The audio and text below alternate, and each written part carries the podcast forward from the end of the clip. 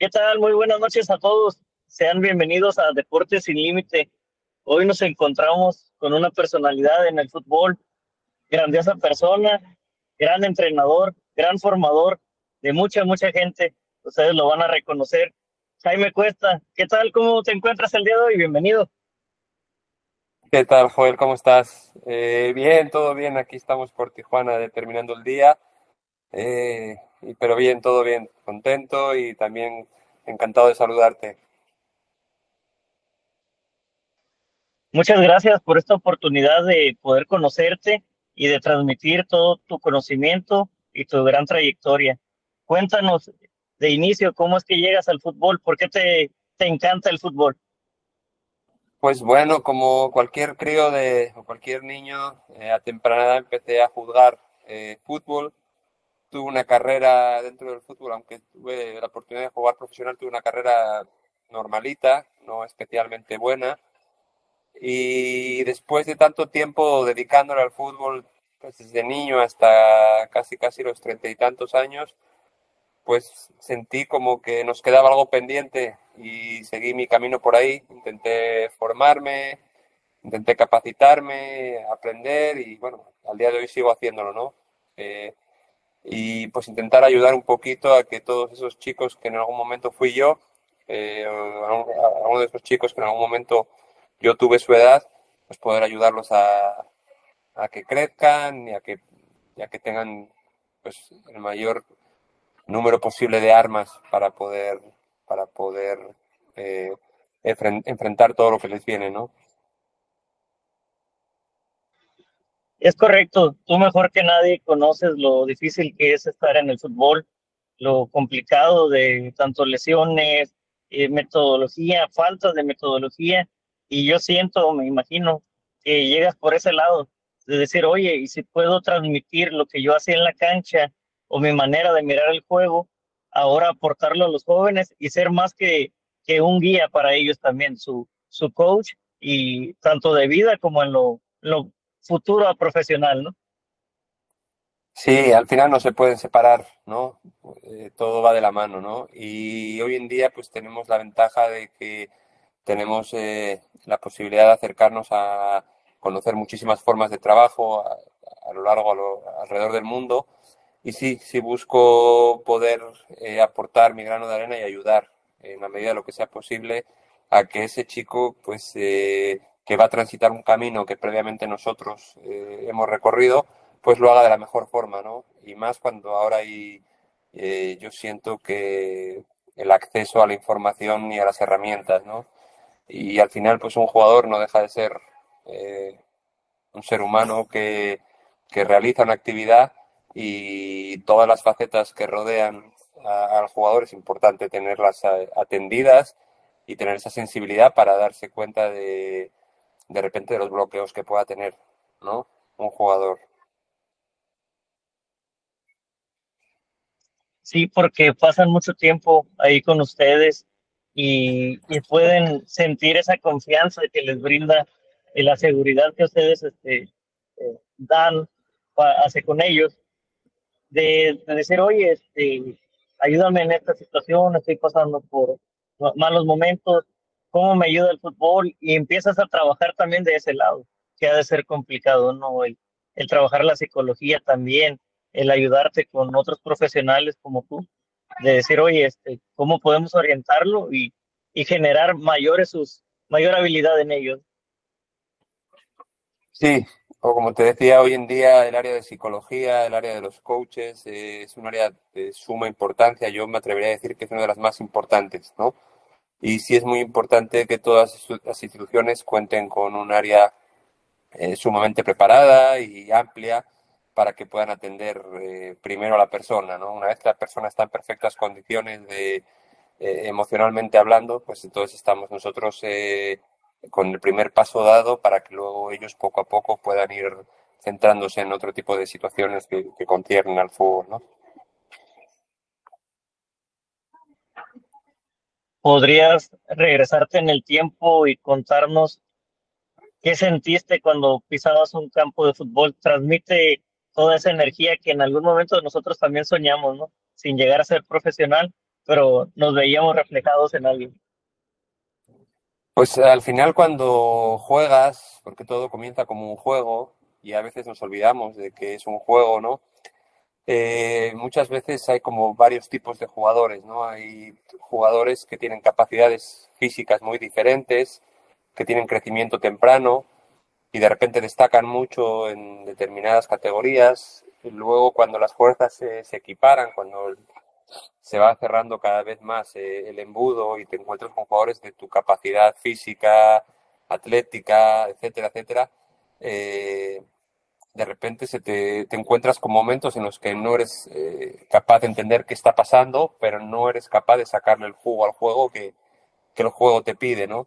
Y ahí también es muy importante conocer. Y lo maravilloso de este deporte es que al final eh, es un deporte totalmente inclusivo, en que cualquier persona eh, puede jugarlo, ¿no? De un estrato social bajo, de un estrato social alto, con capacidades físicas súper desarrolladas o con capacidades físicas eh, normales que están acompañadas de una gran inteligencia.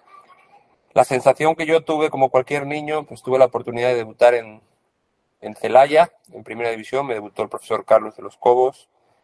Eh, Carlos era un tipo, o es, perdón, pero es un tipo muy valiente, es un tipo muy derecho, muy honesto. Y yo llegué eh, a probarme a Celaya con 17, 18 años eh, y después de verme entrenar unos días, eh, enseguida me incorporó al plantel y enseguida me debutó. Cuando debutas eh, te das cuenta que bueno, es un mundo maravilloso en el que tristemente muchas veces la gente piensa que cuando un jugador llega a primera división ya tiene que estar formado y mi experiencia me dice que los jugadores se siguen formando durante toda su carrera, ¿no? Y que necesitan constantemente de alguien que los acompañe y de que de repente los oriente y que los desatasque cuando un jugador se queda atascado. Fue una experiencia maravillosa, eh, viví cosas muy bonitas y, y al final como también te das cuenta de una cosa, que cuando uno llega a primera división, eh, al final eh, podría llegar mucha más gente de la que llega y simplemente necesita un mejor acompañamiento, ¿no? Eh, hoy vemos en México como equipos como de repente Pachuca está jugando con muchos chicos jóvenes eh, y el equipo compite y compite a gran nivel, ¿no? Entonces, al final, eh, yo creo que es, pues es importante que todos hagamos un ejercicio de conciencia. México tiene una condición para mí espectacular y es que tiene un sistema de competencia que no lo hay en ninguna parte del mundo. En ninguna parte del mundo los niños de 14 años tienen una liga de primera división como la que existe aquí. En los 14, en los 16, en los 18 y en los 23.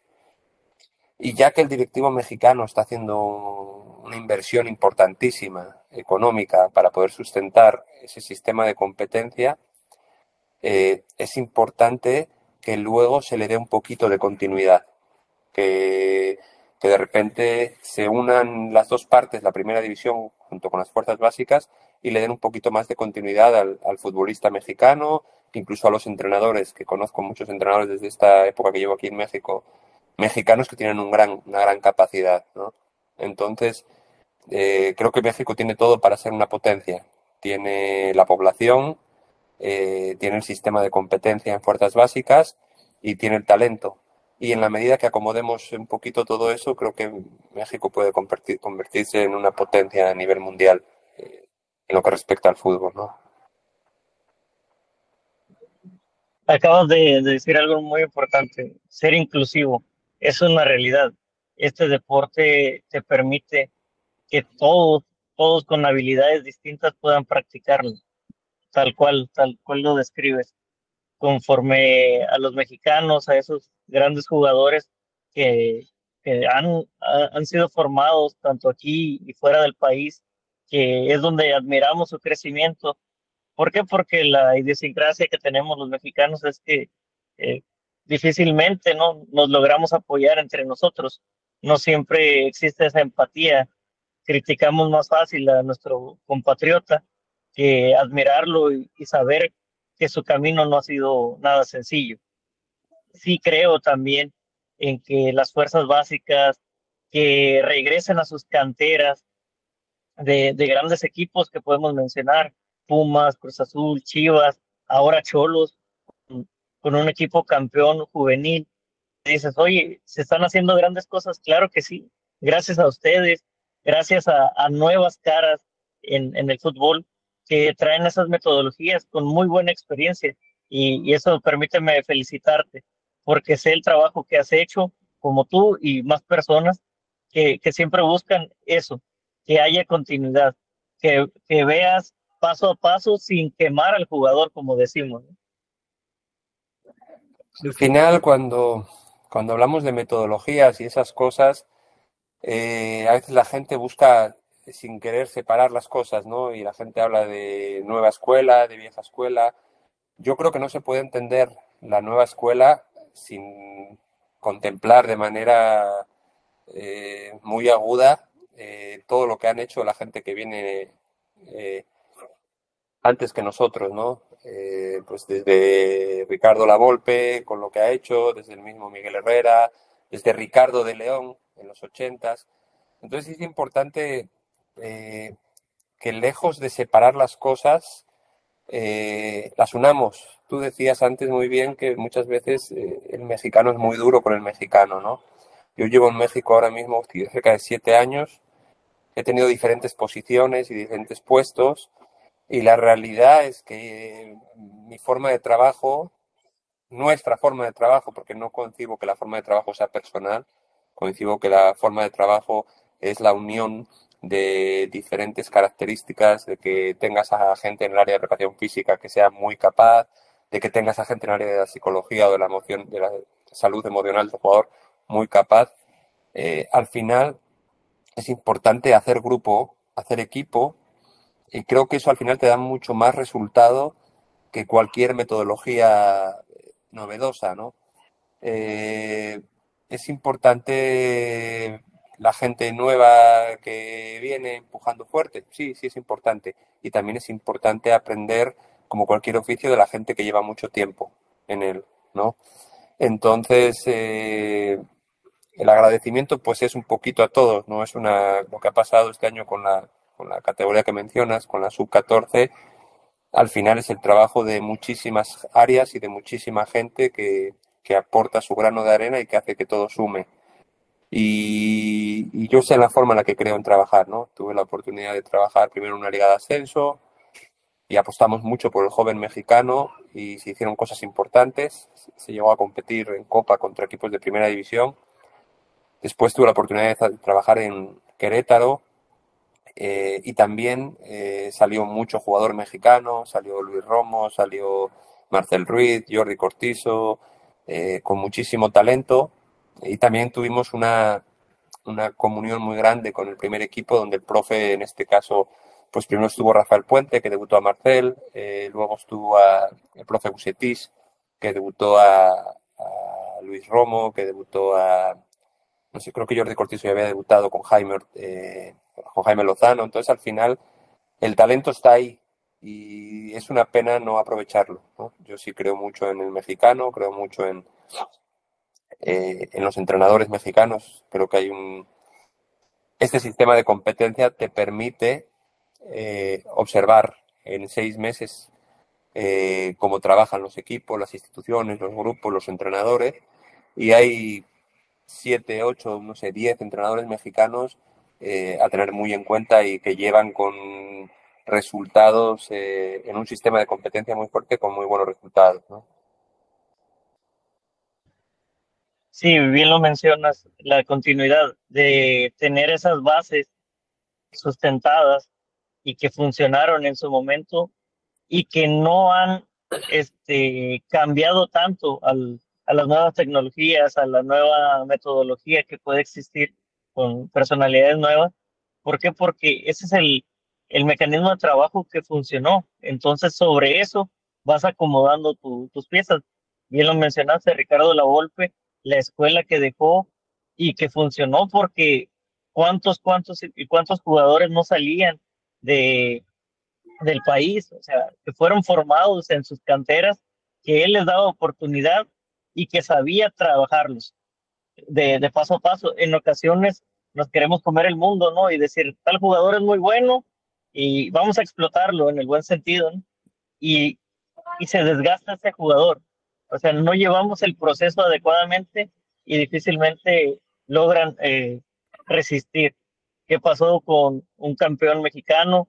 Copa del Mundo, lo mismo.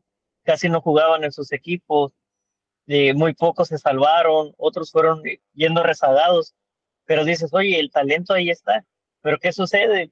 Sin, sin meternos en otro tema. Falta de oportunidades, falta de, de crecimiento interno también, que se vean como una motivación de decir, oye, si tú fuiste campeón, yo también puedo hacerlo, ¿no? Que hay esa competencia sana también. E-, ese es un punto muy importante el que tocas, ¿no? Eh, los campeonatos del mundo que ha conseguido México, eh, con el profesor Ramírez, con el Potro, ahí están. Y eso te da una pauta de la capacidad que hay en el mexicano.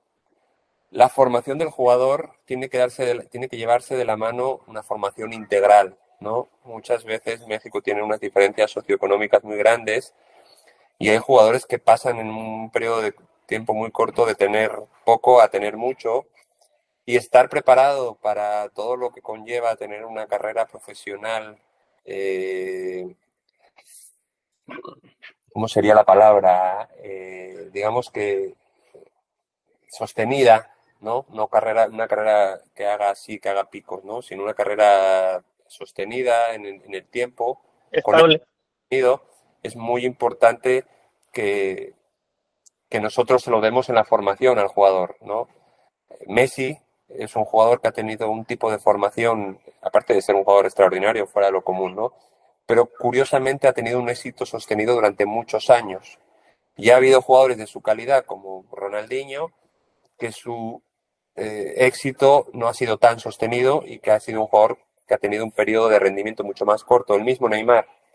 Ahí está la diferencia entre un jugador formado integralmente y que es consciente de todo lo que rodea su vida y de jugadores que son fantásticos pero de repente se pierden un poquito en esa, en esa parte, ¿no? Eh, bueno, qué atrevimiento el mío de hablar de gente así, pero al final creo que México tiene mucho de eso, ¿no? Tuve la oportunidad de tener a, gente que fue oro olímpico, como el Chatón, tuve la oportunidad de tener a gente como la momia, Julio Gómez, y quizá a lo mejor eh, en algún momento cuando sus carreras eh, se tambalearon, quizá necesitaron un poquito más de apoyo y de proceso y de acompañamiento, como te mencionaba antes, ¿no? El acompañamiento para que esos jugadores eh, de repente no se queden. Es verdad que como tiene tantísimo talento México, a veces, muchas veces los entrenadores no tomamos conciencia y no queremos batallar. Y al no querer batallar, pues dices, pásame a otro. Vienen generaciones muy buenas es un error. Al jugador yo creo que hay que acompañarlo y el jugador tiene que ser acompañado. En la medida que nosotros desarrollemos esa capacidad de seguir formando y de acompañar al jugador, vamos a ver, yo creo vamos a ver resultados muy diferentes, ¿no? Sí, porque sucede en, cualquier ámbito de, negocio. Al final del día, si lo miramos como una empresa, ese acompañamiento de mostrarte con la experiencia que tengo, compartir, y verte crecer y decirte, sabes que puedes irte por este lado, por este otro, e, ese acompañamiento que sea sano, pero también, o sea, sin hablar de más y, y te admiro cómo lo, lo platicas, eh, es así, es increíble cómo puede existir ese carrusel, como le llamamos, es decir, venga otro jugador, venga otro jugador y busca las mismas características, cuando no te pones a pensar que, que a lo mejor si cambias de posición, si cambias tu trabajo, puedes hacerlo rendir más. Eh, muy, como los tiempos son muy rápidos, queremos acciones inmediatas, queremos resultados más rápidos, entonces creo que sí cometemos ese error. Eh, yo lo viví lógicamente en amateur, de entrenar niños, de decir, oye, es que no, no sabes golpear la pelota, eh, el que sigue, pero te has puesto a pensar, oye, y si te enseño mejor a golpear la pelota, tú siempre estás aquí, ¿y por qué te voy a dejar en banca? Siempre eres el que cumple. Empiezas a evaluarlo de otras maneras, ¿no? o no sé si lo estoy diciendo mal. No, no, tienes totalmente, tienes toda la razón, ¿no? Eh, es, es muy importante que nosotros realmente aprendamos a formar que hagamos procesos artesanales, y a lo mejor la palabra suena un poquito así mamona, ¿no? Como, pero la realidad es que en la medida que nosotros nos tomemos el tiempo de hacer las cosas, los clubs entiendan que los procesos deben ser un poquito más largos, y largos no me refiero a, a que los jugadores debuten más mayores, me refiero a que realmente trabajen en procesos adecuados, en que los jugadores tengan un mínimo de minutos. Todo esto en el fútbol es muy discutible, ¿no? Eh, nosotros en Solos buscamos que los jugadores eh, al cabo del año, al cabo del semestre, puedan tener un mínimo de minutos para poder evaluarlos, para, para que vivan la experiencia realmente de jugar. Y evidentemente no quiere decir que vamos a establecer un sistema en el que hagas lo que hagas, vas a jugar. Va a haber momentos de una temporada en los que vas a tener un pico de rendimiento alto y vas a jugar. Y va a haber momentos en las temporadas en los que el rendimiento de, de tu rendimiento no sea tan alto y a lo mejor te toca jugar o no te toca jugar. Pero sí es importante que nosotros establezcamos eh, formas de trabajo en las que se genere la competencia interna, una competencia interna sana y que todos los participantes dentro de un grupo se sientan partes. Muchas veces nos enfocamos en trabajar a los eh, 11 mejores y la realidad es que el grupo crece en la medida que tú seas capaz de sacar lo mejor de los 25 jugadores que tengas, porque genera una competencia natural dentro del grupo que hace que el nivel suba. Entonces, eh, yo creo que, es muy importante que este sistema de competencia que tenemos, que es fantástico y que, está, que no lo hay en ninguna parte del mundo, lo utilicemos con la finalidad de enseñar al jugador a competir, a formarlo, y no hay que ser románticos cuando hablamos de competir, todos competimos para ganar. Pero el ganar es una consecuencia de un trabajo bien hecho.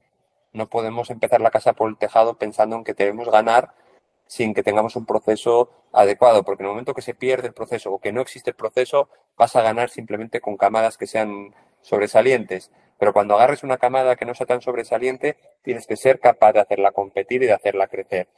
Y yo creo que el secreto del buen entrenador es el que es capaz de mejorar eh, eh, al jugador. Si un jugador es de nivel 3, llevarlo a nivel 5, si un jugador es de nivel 7, llevarlo a nivel 9, pero eso es mi, creencia, ¿no? Sí, sí coincido totalmente. Eh, te puedo platicar así brevemente, ¿no? Lógicamente no venimos a platicar de mí, pero a mí me tocó llevar a niños de, esas camadas, de decir, somos el equipo más goleado, el que menos jugaba tácticamente bien, pero era un proceso y duramos dos, tres años para jugar bien y después empezamos a subir esas categorías y de decir, oye, lo están logrando y con el mismo equipo. ¿Por qué? Porque crees en ellos y ellos creen en sí mismos y juegan todos para, para un mismo fin, divertirse, disfrutar. Y que en ocasiones, ¿no? Como padres de familia dicen, oye, es que no les enseñes otras cosas, tienen que ganar, ganar, ganar. No, este, también a mí me gusta mirar otras situaciones, ¿no? Y eso me imagino pasa con ustedes como profesionales y, lo acabas de platicar. No, no importa el, el, cómo ganar, sino importa que todos crezcan y que se vea ese nivel competitivo, porque de esa manera vas a estar más cerca de lograr tus objetivos. El fútbol, como dices, es un motor de cambio impresionante. Hay pocos, hay pocos eh, juegos que cuando tú tienes 12, 13 años o menos, no sé, 10, 11 años, te enseñen tanto sobre la vida. ¿A qué me refiero? Eh, al final todo el mundo quiere el juguete y el juguete es la pelota. Y el fútbol te enseña que ese juguete lo tienes que compartir con las personas que son tus compañeros. Pero además ese juguete lo vas a jugar dentro de un rectángulo que tiene unas medidas. Eh, vas a necesitar ponerte de acuerdo con 11 adversarios, entre comillas, para poder jugarlo. Y además vas a necesitar eh, hacer caso de una persona que es la ley dentro de la cancha. Entonces, un juego que aparentemente están, a veces lo simplificamos o lo queremos simplificar tanto, pedagógicamente te enseña un montón de cosas. Te enseña a competir, te enseña a respetar al adversario, a respetar las leyes, a respetar los tiempos. Y eh, si nosotros además utilizamos eh, este medio para transmitir valores adecuados a los jugadores, posiblemente a lo mejor lleguen un porcentaje mayor de jugadores, pero los que no lleguen van a ser semillas que dentro de la sociedad van a ir eh, creando eh, una sinergia muy positiva. Padres de familia que van a educar a hijos en valores similares a los que en los que ellos fueron educados. Entonces, a nivel social, eh, a nivel pedagógico, el fútbol para mí es, tendríamos que darle su importancia, ¿no? Y como tú dices, si cuanto mayor sea nuestra nuestro anhelo de querer, de querer eh, mejorar en nuestros procesos de formación, eh, al final creo que el, fútbol se puede convertir en un motor de cambio para muchísimas cosas, ¿no? Y, y, a cualquier nivel, desde la gente que quiere ver negocio en él, sí, sí puede hacer que sea muy fructífero en cuanto a números, en cuanto a ventas, pero con las cosas bien hechas, ¿no? Sí, lejos del futbolista que dejas a un gran ser humano y que vaya viendo empatía en esos valores y que al final del día sepan qué más hacer después de que el fútbol se acabe. No va a ser eterno, pero ellos, ellos tienen que buscar la manera de trabajar, de, de aprender y llevarlo a su vida diaria. Eh, es muy bonito así como lo dices porque es tal cual. Y como gran cierre, eh, has cumplido tus sueños y algún mensaje de agradecimiento para tu familia, tus amigos y tus jugadores, todas las personas que se han cruzado contigo.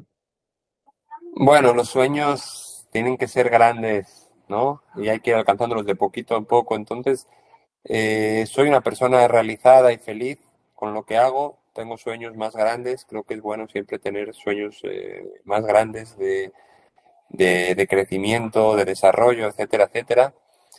Y la gratitud es importante. Eh, es importante tener gratitud con toda la gente, desde, desde México, ¿no? Desde México que hace muchos años me abrió la primera posibilidad de ser profesional en el fútbol, hasta México, que hace siete años me volvió a abrir la, me volvió, a abrir la, posibilidad de, realizarme y de prepararme eh, y de formarme muy ligado al fútbol. Y todas aquellas personas, que hay muchas en México, muy capacitadas, que en algún momento te abren las puertas eh, para enseñarte formas de trabajo, ¿no?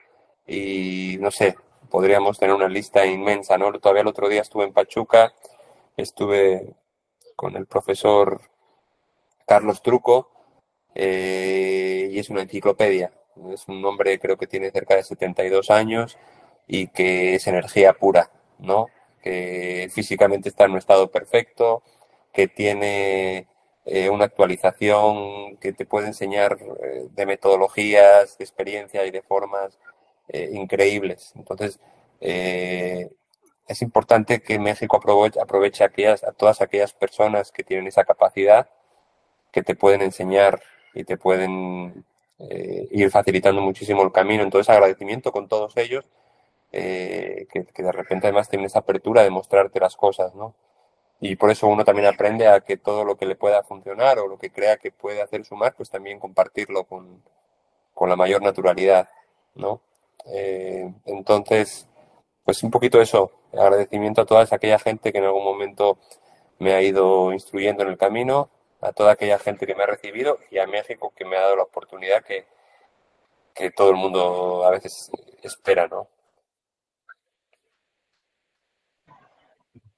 Gracias por expresarte así de nuestro país y, y gracias a ti por permitirnos conocernos, de, de darte eh, ese tiempo también. ¿Por qué? Porque en ocasiones nos podemos dejar llevar por la información que se maneja en otros países, de cómo hablan de nosotros, pero hasta que no lo vives aquí, te das cuenta y, y eres parte de, eres parte de un cambio, esas semillitas, como dijiste hace rato, de ir ir sembrándolas y cambiando esa mentalidad para obtener mejores seres humanos, porque estamos dejando una herencia para las nuevas generaciones y cómo queremos ver ese nuevo mundo. También parte del deporte. El deporte es el impacto social que mejor ocupamos.